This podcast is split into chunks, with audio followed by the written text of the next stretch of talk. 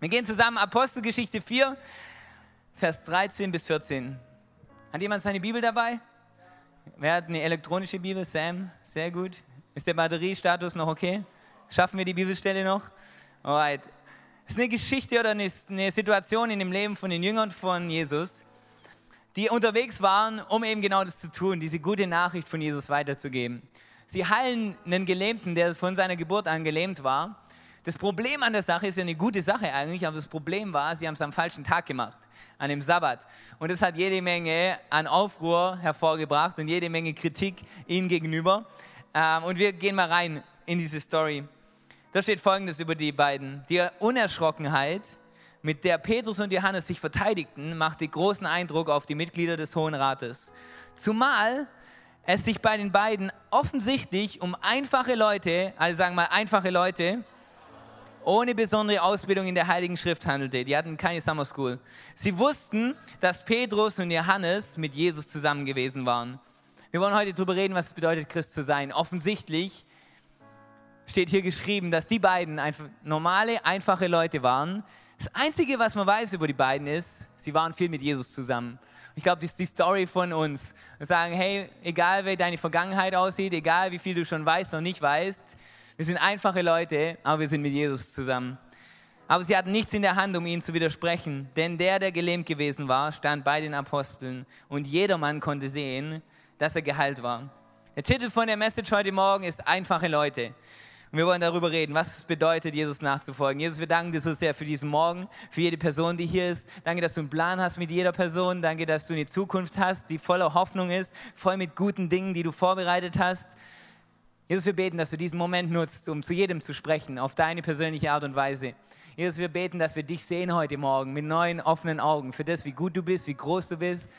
Und dass wir verändert werden dadurch, dass wir dich sehen. Weil wenn wir dich sehen, in dem, wer du eigentlich bist und wer wir sein können in dir, bleiben wir nicht dieselben. Wir danken dir für diesen Tag und wir danken dir für die Möglichkeit, heute in deinem Haus zu sein. Amen.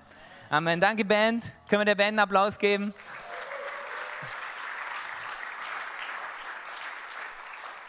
Ich habe euch ein Bild mitgebracht von unserem Auto. Ähm, wir sind ja nach München gezogen und ähm, mussten natürlich das Auto ummelden, äh, was bedeutet, du kannst deine Autonummer behalten, du kannst sie aber auch wechseln. Und äh, für mich war es so, hey, wir wechseln die Nummer, weil die Leute fragen sich eh schon, wann ziehen wir endlich nach München? Wir haben den Campus gestartet und sind jede Woche von Konstanz nach München gefahren am Wochenende, äh, weil wir noch keine Wohnung gefunden hatten. Und dann war, haben sich wahrscheinlich Leute schon gefragt, so, hey, meint ihr das überhaupt ernst mit der Church? Wann zieht ihr überhaupt endlich her? Von dem her war es für mich, okay, wir, wir, ändern das Nummernschild auf jeden Fall, damit alle wissen, wir sind jetzt wirklich da.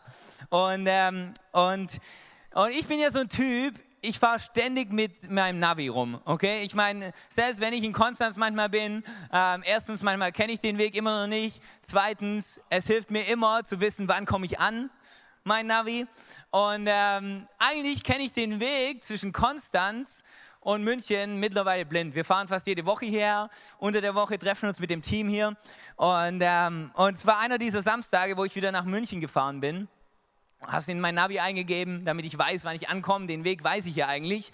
Aber wir hatten einen Hangout in München und ich habe es einfach ins Navi eingegeben, dachte, okay, gut, das Navi sagt, ich bin rechtzeitig da, perfekt. Und ich fahre los nach München, habe irgendeinen Podcast an und habe das Radio an und und bin nicht wirklich fokussiert auf den Weg, weil ich kenne ihn ja, ich fahre ihn jede Woche, aber plötzlich zeigt das Navi an, dass ich die Autobahn verlassen soll. Und ich dachte, oh gut, dass ich das Navi angeschalten habe, weil wahrscheinlich ist ein riesen Stau vor mir, das Navi leitet mich außen rum, ich komme trotzdem rechtzeitig an, perfekt.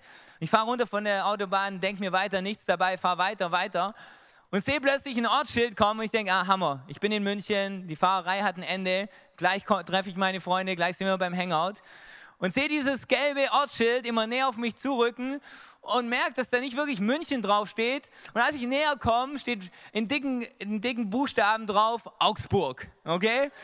Das Problem war, die gleiche Straße, in die ich wollte in München, gibt es in Augsburg. Und mein Navi hat selber entschlossen, wir gehen nach Augsburg anstatt nach München. Und ich habe nicht viel danach gedacht, nicht viel kontrolliert. Dachte dann, ja cool, ich bin wahrscheinlich in zehn Minuten in München. Äh, habe realisiert, dass die Strecke ein bisschen länger ist und bin nach München wieder gefahren, habe hab unsere Leiter angerufen und gesagt, hey, ich komme später, ich erkläre euch nicht warum, ich werde es euch auch nie erklären.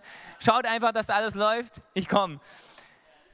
Dann war ich kürzlich in Konstanz unterwegs mit meinem neuen Nummernschild und, ähm, einer dieser, dieser Tage, wo Konstanz voll war, äh, voller Verkehr und plötzlich lande ich da auf dieser Busspur und äh, Janina erinnert mich daran, wie sie es so, so liebevoll und großzügig immer wieder tut, dass ich auf der Busspur bin und möglichst diese Spur bald verlassen sollte.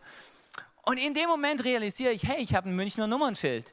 Gar kein Problem. Die Leute werden denken, der kennt sich nicht aus, der ist auf Urlaub hier. Die wissen nicht, dass ich jahrelang hier gelebt habe. Die wissen nicht, dass ich eigentlich wissen sollte, wo ich fahren darf und wo nicht. Und ich dachte so, fantastisch. In dem Moment realisiere ich aber, dass das gleiche Nummernschild in München bedeuten wird, dass Leute glauben, ich wüsste schon, wie es lang geht in München, dass Leute von mir erwarten in München, dass ich mich als Einheimischer richtig verhalte auf den Straßen, keine komischen Manöver mache, weil ich die Straßen noch nicht kenne, weil ich überfordert bin vom Verkehr. Und ich dachte, ach du meine Güte, können wir vielleicht so einen extra Sticker kaufen, der heißt, hey, neu dazugezogen oder so.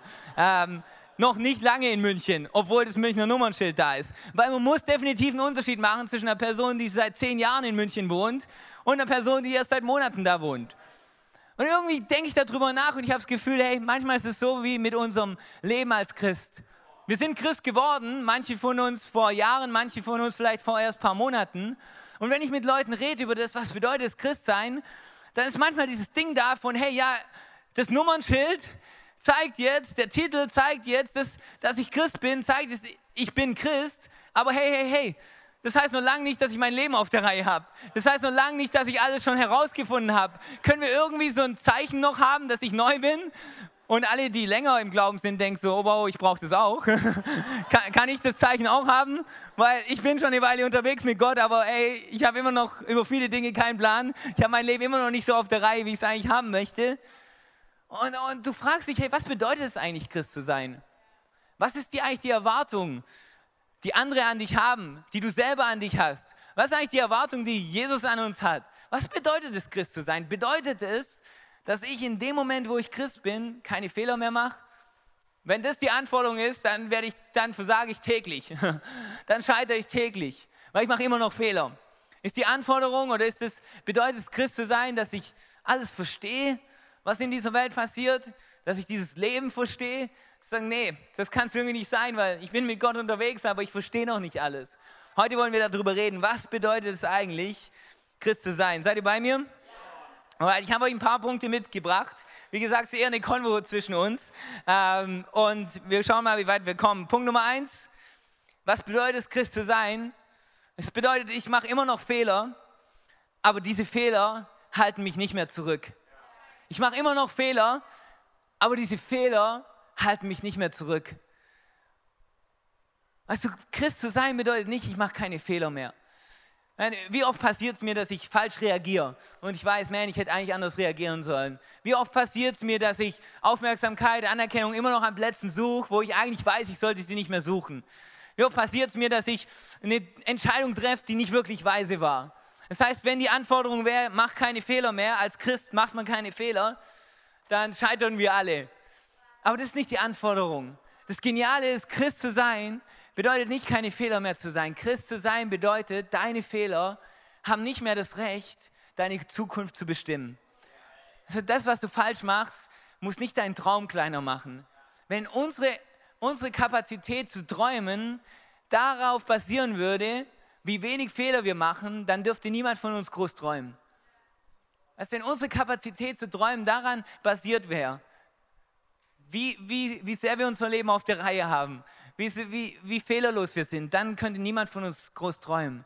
Aber Christ zu sein bedeutet, hey, du darfst groß träumen obwohl du Fehler hast. Du darfst groß, groß träumen, obwohl du Issues hast, obwohl du Dinge in deinem Leben hast, wo du weißt, boah, die sind noch nicht richtig. Da habe ich, noch, hab ich noch Dinge in mir, die sollten eigentlich nicht so sein. Da denke ich noch so in einer Art und Weise, so sollte ich eigentlich nicht denken. Das muss nicht deinen Traum kleiner machen. Du darfst groß träumen, dass Gott was Großes mit dir macht. Egal wie zerbrochen du noch bist, egal wie viele Fehler du noch machst, weil du wissen darfst, dass der Gott des Himmels und des Universums auf deiner Seite ist und Alex Landmann, der die Summer School macht, hat letzte Woche hier darüber gesprochen, dass Gott gerade in unserer Schwachheit seine Kraft zeigen wird. Heißt, als Christ hast du die Möglichkeit zu sagen, wow, man, ich mache Fehler. Man, ich habe nicht den Mut, um das zu tun, was ich eigentlich tun will. Man, ich treffe falsche Entscheidungen. Aber Gott, komm da rein. Komm da rein in meine Mutlosigkeit. Komm da rein in meine Angst. Komm da rein in die Fehler, die ich habe. Und füll die mit deiner Kraft Paulus beschreibt es so genial. 2. Korinther 12, Vers 9. Doch der Herr hat zu mir gesagt, sagt Paulus, und das gleiche sagt Gott zu dir, meine Gnade ist alles, was du brauchst. Denn meine Kraft kommt gerade in deiner Schwachheit zur vollen Auswirkung. Daher will ich nun, sagt Paulus, mit größter Freude und mehr als alles andere meine Schwachheiten rühmen, weil dann die Kraft von Christus in mir wohnt. Er sagt, hey, hey, meine Schwachheiten sind eigentlich großartig. Das ist völlig gar kein Problem, dass ich Schwachheiten habe, weil in diesen Schwachheiten wird Gottes Kraft sichtbar werden. Da wird sichtbar werden, dass es nicht an mir liegt, was Gott tut. Da wird sichtbar werden, dass das Gute, was Gott mit mir vorhat, nicht daran liegt, dass ich so ein toller Typ bin, sondern dass Gottes Kraft in meinem Leben am Werk ist. Ja, ist kein Problem, wenn du noch Fehler machst. Aber lass nicht zu, dass deine Fehler dich zurückhalten. Und so oft geht es uns so, dass unsere Fehler uns selber so entmutigen, unsere, unsere, unsere Confidence, unsere Zuversicht uns rauben. Aber Jesus sagt zu dir, hey, hey, hey, du hast jetzt eine neue Perspektive. Deine Fehler dürfen dich nicht mehr zurückhalten. Punkt Nummer zwei, ich bin noch nicht fertig, aber ich verändere mich. Christ zu sein heißt nicht, dass du schon angekommen bist. Christ zu sein heißt nicht, dass dein Leben komplett ist, dein Charakter komplett ist, du angekommen bist in diesem Leben, du alles weißt über Gott und dieses Leben. Ich bin noch nicht fertig, aber ich bin, ich bin am mich verändern. Also ich bin noch nicht da, wo ich sein will, aber ich bin auch nicht mehr da, wo ich mal war. Weißt du, wenn du mein Leben anschaust in einem Jahr, dann will ich dich ermutigen und, und komm zu mir und sag, und, und, du, und ich will dich ermutigen, zu mir zu kommen und sagen, hey, hey, wo hast du dich verändert? Und, und, hoffentlich kann ich dir Dinge zeigen in meinem Leben. Hoffentlich habe ich, habe ich Dinge, die Gott in mir getan hat in der Zeit. Weißt du, manchmal schaust du die nächsten drei, vier Monate zurück und du hast das Gefühl, es tut sich nicht. Aber schau mal drei, vier Jahre zurück. Schau mal eine Zeit lang zurück, was Gott getan hat. Weil du bist am dich verändern. Gott verändert dich. Gott arbeitet an dir. Ich bin noch nicht fertig, aber ich verändere mich. Ich verändere mich. Gott ist am Arbeiten. Gott tut was in mir. Die Bibel beschreibt es folgendermaßen. Es sagt, stattdessen sollen wir in einem Geist der Liebe an der Wahrheit festhalten. Damit, damit was passiert, wir im Glauben wachsen und in jeder Hinsicht mehr und mehr dem ähnlich werden, der das Haupt ist, Christus.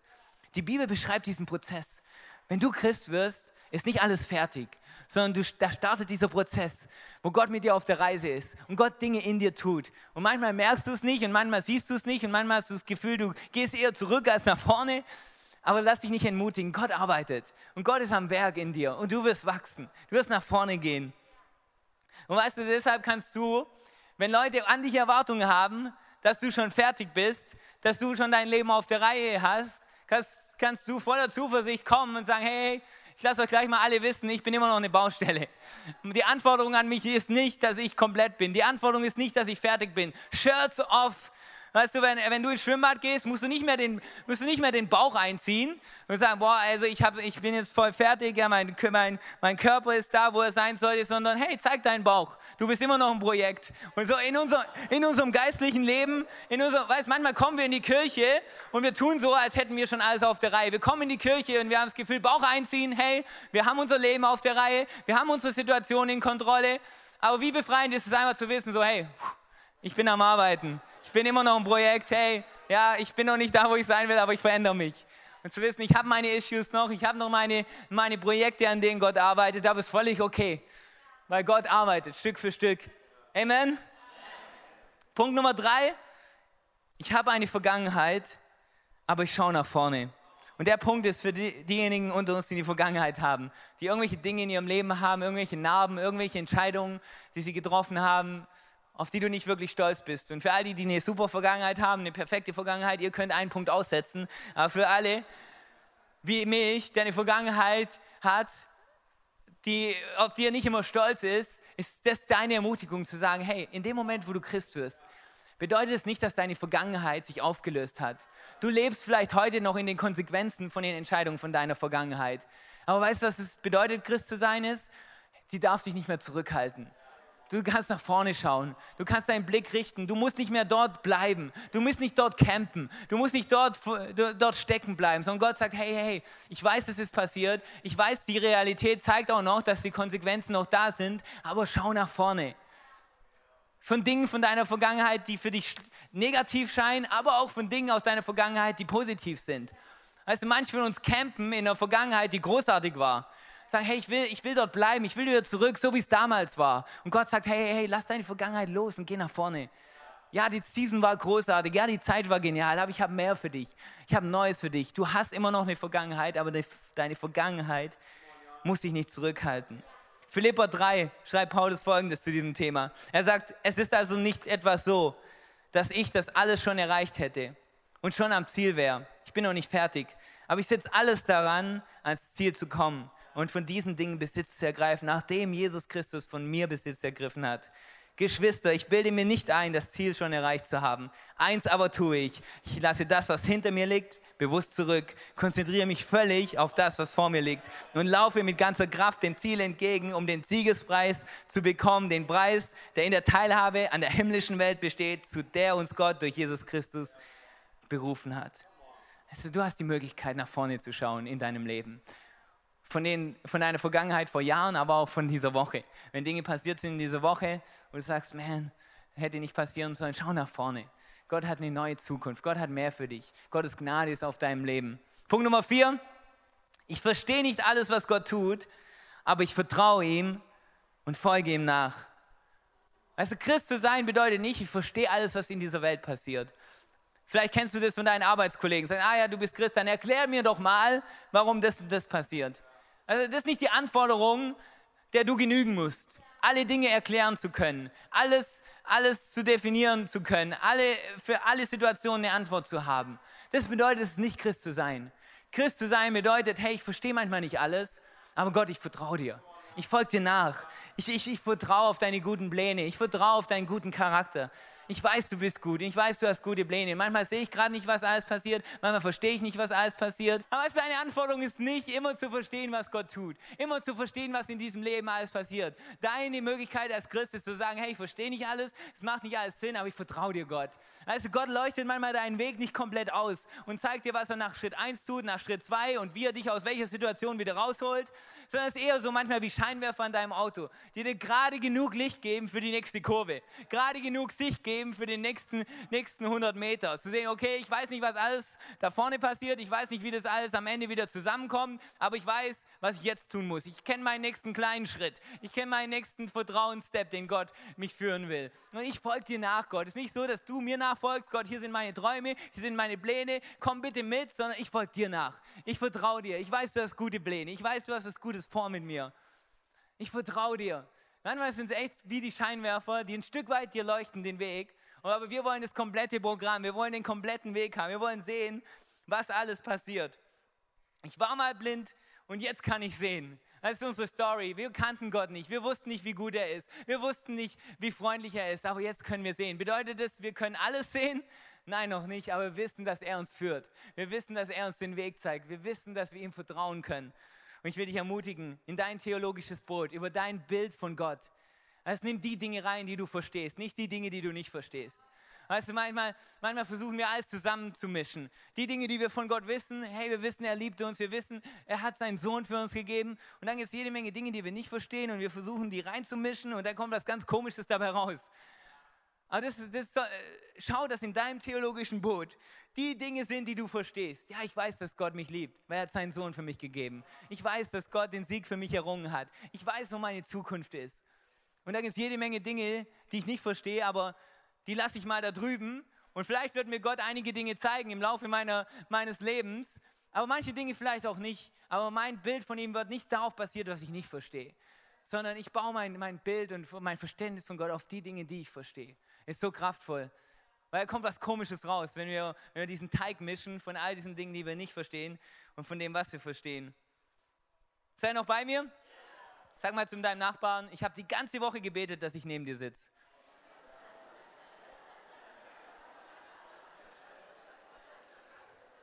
Punkt Nummer 5. Oh, ne, ein paar Gespräche sind länger, als sie sein sollten. Wenn du noch Single bist, du hast noch 20 Minuten Zeit. Punkt Nummer 5. Christ zu sein bedeutet nicht, dass ich immer glücklich bin. Christ zu sein bedeutet nicht, ich bin immer happy aber ich preise ihn zu jeder Zeit. Weißt du, manchmal entsteht dieses Bild von, okay, ich bin jetzt Christ, das heißt, jetzt sollte alles gut laufen, jetzt sollte ich immer glücklich sein. Nee, Christ zu sein bedeutet nicht, ich bin immer happy. Aber Christ zu sein bedeutet für mich, ich preise Gott in jeder Zeit. Das, was wir vorhin gemacht haben. Hier sind so viele Situationen, als wir zusammen den Namen von Jesus gepriesen haben. Da waren Leute unter uns gerade, die vielleicht diese Woche ihren Job verloren haben. Da waren Leute da, die jemand Wichtiges in ihrem Leben verloren haben. Aber wir alle gehen zusammen und kommen zusammen und sagen, wir preisen Jesus. Für das, wer er ist, für seine Güte, für seine Freundlichkeit, für das, dass er in Kontrolle ist, egal wie mein Umfeld gerade aussieht. Ich bin nicht immer glücklich, aber ich preise ihn zu jeder Zeit. Weißt du, wie kraftvoll du bist? Weißt, weißt, du, was für eine gefährliche Waffe du bist, wenn du die Art von Christ bist, die weiß, hey, ich werde nicht immer glücklich sein, aber ich werde Gott preisen zu jeder Zeit. Also in meinen Herausforderungen, nach meinen Herausforderungen, vor meinen Herausforderungen, ich preise Gott. Und er muss nichts Neues tun, in meinem, er muss nicht was Zusätzliches tun. Er hat genug getan, als er seinen Sohn Jesus am Kreuz sterben lassen hat, sodass mein Lobpreis ihm gebührt für all meine Zeit, für alles, was kommt, egal was es ist, weil er hat genug getan für mich. Ich preise ihn zu aller Zeit. Und ich glaube, manchmal müssen wir aufpassen, muss ich aufpassen, dass mein Hauptziel nicht ist, glücklich zu sein. Die Agenda meines Lebens soll nicht sein, es geht nur darum, dass ich glücklich bin. Weil ich glaube, es sollte darum gehen, dass wir einen Unterschied machen in dieser Welt. Es soll darum gehen, dass wir Jesus nachfolgen. Weißt du, wenn dein Hauptziel ist, immer glücklich zu sein, dann wirst du nicht immer die richtigen Entscheidungen treffen. Aber wenn dein Hauptziel ist, hey, ich will Jesus nachfolgen, weißt du, was dann passieren wird? Dann wird, dann wird Zufriedenheit, dann wird Erfüllung ein Nebenprodukt davon sein. Weißt, du, es war nicht dein Ziel, es war nicht das, was du unbedingt sicherstellen wolltest, dass du glücklich bist, aber du folgst Jesus nach und du schaust zurück und sagst, wow, guck, was er da getan hat. Wow, guck, was er hier getan hat. Wow, guck mal, wie gut es uns geht eigentlich und was Gott alles schon gemacht hat in unserem Leben. Und erfüllt zu sein wird ein Nebenprodukt sein. Glücklich zu sein, Freude in deinem Herzen zu haben, wird ein Nebenprodukt sein, dass du dich ausrichtest danach, ihm nachzufolgen. Das ist unsere, unser, unser Plan, unsere, unsere Agenda, unsere Mission. Wir folgen ihm nach. Und, all, und Gott ist so gut, dass er auf diesem Weg so viel Segen schenkt, so viele Durchbrüche, so viel Erfüllung, so viel Frieden in unser Herz bringt. Aber das ist ein Nebenprodukt von all dem. Punkt Nummer 6. Wir haben noch 8 Minuten und 20 Sekunden. Ich bin nicht von dieser Welt, aber immer noch in dieser Welt. Was bedeutet es, Christ zu sein? Ich bin nicht von dieser Welt, aber ich bin immer noch in dieser Welt. Wenn du sagst, hey, es hört sich komisch an, ich bin nicht von dieser Welt, finde ich auch. Jesus hat das gebetet hat gesagt, hey, für all diejenigen, die mich jetzt kennen, Gott, Sie sind nicht von der Welt, so wie ich nicht von der Welt bin, aber ich bitte dich nicht, sie rauszunehmen aus dieser Welt. Und wenn du dich fragst, was das bedeutet, Jesus hat eine Konversation mit, ähm, mit einem Pharisäer, mit Nikodemus, und der fragt ihn, hey, wie kann ich das Reich Gottes sehen? Und er erklärt ihm, sagt, hey, du musst neu geboren werden. Und er hat die gleiche Frage wie wir alle und sagt, hey, wie um alles in der Welt kann es das passieren, dass ich neu geboren werde? Ich bin ein erwachsener Mann, ich kann nicht mehr zurück in den Bauch von meiner Mom, will ich auch gar nicht. Ähm, wie um alles in der Welt kann das passieren? Und er sagt, hey, das ist keine körperliche Geburt, sondern in dem Moment, wo du dich mir anvertraust, wo du dein Leben öffnest für mich, da entsteht was Neues in dir drin. Du hast einen neuen Zugang, du hast einen Zugang zu deinem Vater im Himmel, du hast seinen Segen auf deinem Leben, da entsteht was Neues in dir und du, dein Zustand, dein Status wird sich verändern. Du bist nicht mehr von dieser Welt, du gehörst jetzt zu Gottes Familie. Aber du bist in dieser Welt. Und das kriegen wir Christen manchmal nicht zusammen. Wir versuchen nicht von dieser Welt zu sein und versuchen uns zu distanzieren von dieser Welt und fast schon zurückzuziehen. Aber Jesus sagt, hey, ich brauche euch mitten in dieser Welt. Ich brauche euch, dass ihr anders seid. Ihr seid nicht mehr von dieser Welt. Ihr habt einen neuen Wert auf eurem Leben, eine neue Perspektive, eine neue Hoffnung. Aber ich brauche euch mitten in dieser Welt. Zieh dich nicht zurück. Zieh dich nicht zurück von den Plätzen, wo kein Licht ist. Zieh dich nicht zurück von deinem Arbeitsplatz, sondern, sondern sei weiter in deinen Freundeskreisen. Sei weiter bei den Leuten, die mich noch nicht kennen. Sei in dieser Welt, aber sei nicht von dieser Welt. Und du weißt, ich habe eine andere Heimat. Ich habe eine andere Zukunft. Weißt du, deine Zukunft ist im Himmel. Dein Zuhause ist im Himmel. Und das hilft dir, eine größere Perspektive zu haben. Zu wissen, Dinge, die gerade schwer sind, okay, ich habe eine große Perspektive. Ich habe eine Heimat im Himmel. Ich habe eine Zukunft, die großartig ist. Und dann habe ich andere Werte in meinem Leben. Ich habe andere Werte, ich kenne eine andere Perspektive. Ich weiß, was Gott eigentlich vorhat mit dieser Welt. Aber diese Werte distanzieren uns nicht von dieser Welt, sondern diese Werte, die wir haben, und diese, dieses Verständnis, das wir jetzt bekommen haben, von dem, wie Gott sich dieses Leben gedacht hat, distanziert uns nicht von dieser zerbrochenen Welt, sondern sie zieht uns hin zu dieser Welt. Sagen, hey, wir sind da nicht von dieser Welt, aber mitten in dieser Welt, um einen Unterschied zu machen. Und weißt du, wie das aussieht? Das kann ganz simpel aussehen, an deinem Arbeitsplatz Leute zu ermutigen, an deinem Arbeitsplatz derjenige zu sein, der Hoffnung bringt, der ein Lächeln mitbringt, der anderen dient. Paulus sagt, hey, ich habe so viele Freiheiten durch Christus, ich habe alle möglichen Freiheiten jetzt, aber ich ordne mich bewusst unter zu den Leuten, die nach dem Gesetz leben, da lebe ich wie nach dem Gesetz, um einige davon zu erreichen. Für die Juden bin ich wie ein Jude. Und, und, Paulus beschreibt diese großartige Art und Weise zu leben, zu sagen, hey, ich habe alle Freiheiten, ich bin von einer anderen Welt, aber ich bin in dieser Welt und ich diene den Leuten um mich herum. Ich diene den Leuten mit meinen Werten und Überzeugungen, die haue ich nicht raus plakativ und distanziere mich von allen, sondern ich komme und diene. Ich komme, ich baue Vertrauen. Ich komme, ich baue Beziehungen. Ich baue Freundschaften. Und dann versuche ich Liebe zu geben, da wo gerade keine Liebe ist, Hoffnung zu geben, wo keine Hoffnung ist. Und das ist unsere Aufgabe in dieser Welt. Wir sind nicht von dieser Welt, aber wir sind immer noch in dieser Welt. Punkt Nummer sieben, den machen wir noch. Ich muss mir keinen Status erarbeiten, aber ich sammle Schätze im Himmel. Es ist genial, genial für uns zu wissen als Christen. Wir müssen uns unseren Status nicht erarbeiten. Weißt du, dein Status bei Gott, dein, dein, dein Status, sein Kind zu sein, den kannst du dir nicht erarbeiten und den musst du dir nicht erarbeiten. Das ist die beste Nachricht aller Zeiten. Als ich das erfahren habe, hat sich mein Leben geändert. Dass ich mir nicht meinen Weg zu Gott erarbeiten muss, dass ich mich nicht, mir nicht seine Liebe erarbeiten muss. Weißt du, was Gnade bedeutet? Gnade bedeutet, dass Gott dich genommen hat, am Boden liegend, als du ohne Hoffnung warst, ohne Zukunft. Du konntest nicht von selber aufstehen, du konntest dein Leben nicht von selber retten, aber er kam, er starb für dich, er ist auferstanden, er hat dich genommen, hat dich zu seinem Kind gemacht, hat dir einen neuen Wert gegeben, eine neue Identität, eine neue Zukunft. Deine Vergangenheit definiert dich nicht mehr. Und all das allein aus Gnade. Epheser 2, Vers 8, noch einmal. Durch Gottes Gnade seid ihr gerettet. Und zwar aufgrund des Glaubens. Ihr verdankt eure Rettung also nicht euch selbst. Nein, sie ist Gottes Geschenk. Unser Status ist nicht verdient, nicht erarbeitet, sondern ist uns geschenkt von Gott. Und dann redet Jesus trotzdem immer wieder über einen Lohn. Wenn du ab und zu deine Bibel schon gelesen hast, dann redet Jesus über, hey, da gibt es einen Lohn im Himmel. Und das kriegen wir nicht zusammen, weil wir verstehen, hey, wir sind gerettet aus Gnade, wir müssen uns nichts erarbeiten. Und dann redet Jesus über Lohn. Und wir haben schon wieder Angst und denken, wow, bedeutet das, dass wir, dass wir jetzt performen müssen? Bedeutet das, dass wir uns gewisse Dinge erarbeiten müssen? Aber was das bedeutet, ist, es ist dein Status im Himmel, dein Kind Gottes zu sein, der steht fest durch Gnade.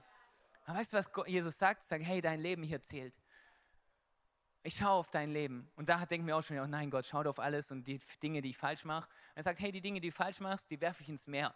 Die sehe ich nicht mal. Ich, deine, deine Schuld, die werfe ich so weit weg, die sehe ich nicht. Aber weißt du, was ich sehe? All die guten Dinge, die du tust.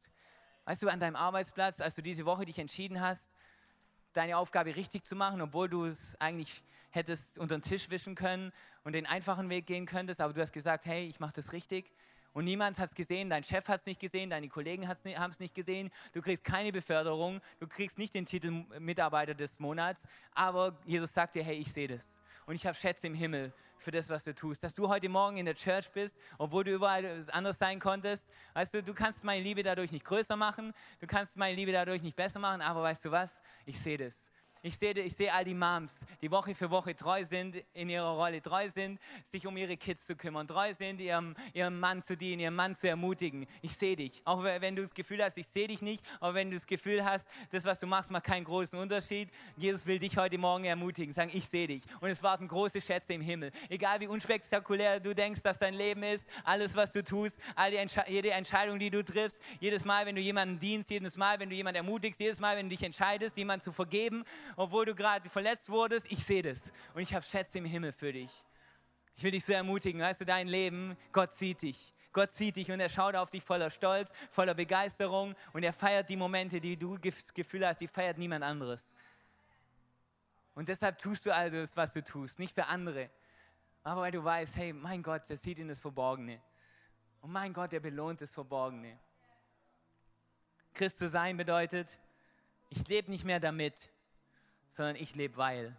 Ich lebe nicht mehr, damit Gott mich liebt. Ich lebe nicht mehr, damit er mich segnet. Ich lebe nicht mehr, damit ich sein Kind sein kann, sondern ich lebe, weil er mich liebt. Ich lebe, weil er mich segnet. Ich tue was, ich tue was Gutes in dieser Welt und ich versuche mein Umfeld zu verändern, weil ich sein Kind bin, nicht damit. Wenn du Christ bist, bedeutet das, deine Perspektive ändert sich von deinem Leben damit zum Leben aus weil. Ich habe nichts zu beweisen, ich muss nichts beweisen, ich muss mir nichts verdienen. Aber weil ich all das schon habe, kann ich nicht anders, als mein Leben zu nutzen, um diese Liebe weiterzugeben. Es gibt ein paar Rechte, die du verloren hast als Christ. Du hast jede Menge Dinge gewonnen. Was du verloren hast, ist das Recht, nur noch für dich selber zu leben. Weißt du, als Christ wenn du diese Message gehört hast von dem, wie gut Gott ist und wie sehr Gott diese Welt lebt, wir können nicht für uns selber leben. Es gibt Menschen in unserem Umfeld, Menschen in unserer eigenen Family, Menschen in unserem Arbeitsplatz. Wir können nicht für uns selber leben, sondern es geht darum, sagen, hey, was kann ich tun, um anderen zu dienen? Und ich habe kein Recht mehr, konstant mein Leben verletzt zu leben. Das heißt nicht, dass nicht Dinge passieren, die dich verletzen. Das heißt nicht, dass, dass du sofort in der Lage sein wirst, Verletzungen aus deinem Herzen zu nehmen, aber zu wissen, nee, nee, weil Gott mir vergeben hat, habe ich das Recht abgegeben. zu Sagen, ich halte Dinge fest, die andere mir angetan haben. Und Gott, ja, ich bin ein Projekt und es braucht Zeit und ich bin noch nicht da, aber ich gebe das Recht ab, sagen, ich behalte Verletzungen, ich behalte, ich behalte die Schuld von anderen und halte sie ihnen ihr Leben lang vor, sondern nee, nee, Gott, ich gebe dieses Recht ab, weil ich dein, deine Vergebung bekommen habe. Weißt du, was das größte Recht ist, das du bekommen hast als Christ? Weißt du, was dich definiert, mehr als alles andere? Das ist die letzte Bibelstelle, die ich vorlese. Die Jünger sind zusammen und werden ausgesandt von Jesus, um alle großartigen Dinge zu tun, Kirchen zu starten, um, um Menschen zu heilen, um, um von seiner Liebe zu erzählen. Und sie kommen zurück mit all den großartigen Berichten, all den Erfolgsstories, die passiert sind. Die 72 Jünger kehrten voller Freude zurück. Herr, sagten sie, sogar die Dämonen müssen uns gehorchen, wenn wir uns auf deinen Namen berufen. Da sagte Jesus zu ihnen, ich sah den Satan wie ein Blitz vom Himmel fallen. Es ist wahr, ich habe euch Vollmacht gegeben, auf Schlangen und Skorpione zu treten und die ganze Macht des Feindes zu überwinden. Und nichts wird euch schaden können. Aber da gibt es was Größeres, sagt Jesus. Doch nicht darüber sollt ihr euch freuen, sondern freut euch, dass euch, freut euch vielmehr, dass eure Namen im Himmel aufgeschrieben sind. Dass Jesus sagt, hey, weißt du, was das, das eine ist, was dich kennzeichnen wird als mein Kind? Dein Name steht festgeschrieben im Himmel. Und nichts auf dieser Welt und niemand auf dieser Welt, egal was du tust, egal was du nicht tust, egal welche Fehler du machst, egal was andere über dich sagen, egal was Leute über dein Leben aussprechen, nichts um alles in der Welt wird das verändern, dass dein Name im Himmel geschrieben ist. Dein Name steht festgeschrieben im Himmel, weil du zu mir gehörst. Weißt du, dass das dich definiert? Was, weißt du, dass das einer deiner Hauptmerkmale ist, Christ zu sein? Ist nicht, du machst keine Fehler mehr. Ist nicht, du bist schon angekommen. Ist nicht, du hast schon dein Leben auf der Reihe. Sondern dein Name steht im Himmel geschrieben. Du gehörst zu Gottes Familie. Seine Gnade ist auf deinem Leben. Warum beten wir nicht dafür zusammen? Lass uns alle zusammen aufstehen, von hinten nach vorne. Und wir beten genau darüber in deinem Leben, dass ein neues Bewusstsein kommt in dein Herz. Davon, was es bedeutet, sein Kind zu sein. Jesus, wir danken dir so sehr, dass wir wissen dürfen, dass wenn wir mit dir auf der Reise sind, Gott, dass du immer bei uns bist. Gott, dass es egal ist, wenn manche Dinge noch nicht so sind, wie sie sein sollten, sondern dass du an uns arbeitest, Gott, dass, dass du bei uns bist, dass du uns formst, Gott, dass deine Gnade mit uns ist. Gott, dass egal, wenn manche Dinge in unserem Leben, wenn wir Fehler machen, dass sie uns nicht mehr definieren. Gott, dass unsere Vergangenheit uns nicht mehr zurückhalten muss. Gott, wir danken dir so sehr, dass wir groß träumen dürfen. Unsere Träume nicht basieren auf das, was wir tun können, sondern auf das, was du für uns getan hast. Gott, ich bete für jede Person, die heute Morgen da ist dass ein klarer Blick darauf besteht, wie gut du bist und was es bedeutet, mit dir unterwegs zu sein. Gott, wir danken dir so sehr, dass wir nicht mehr von dieser Welt sind, dass wir eine andere Perspektive haben, eine andere Hoffnung haben. Aber danke, dass du uns in dieser Welt positioniert hast. Danke Gott, dass jedes Leben zählt, Gott. Dass du einen Auftrag hast für jeden. Dass niemand hier ist ohne eine Berufung. Dass niemand hier ist mit, ohne eine große und großartige Zukunft zu haben. Jesus, wir beten, dass zusammen wir neu ergreifen, was du für uns hast dass wir diese Bewusstsein unseren Montag und Dienstag nehmen. Wenn du da bist heute Morgen und sagst, hey, ich will das ergreifen erneut für mich. Ich will mehr von dem ergreifen, was Gott für mich hat. Ich merke, ich lasse mich zu sehr definieren von meiner Vergangenheit, zu sehr definieren von meinen Fehlern, zu sehr definieren von dem, was ich für Gott tue. Aber heute Morgen, als diese Worte gesprochen wurde, da nehme ich eins dieser Worte mit nach Hause. Und ich nehme an, wer ich eigentlich bin in ihm, meine neue Identität, mein neuer Wert. Und ich werde Gott preisen, egal was um mich herum passiert.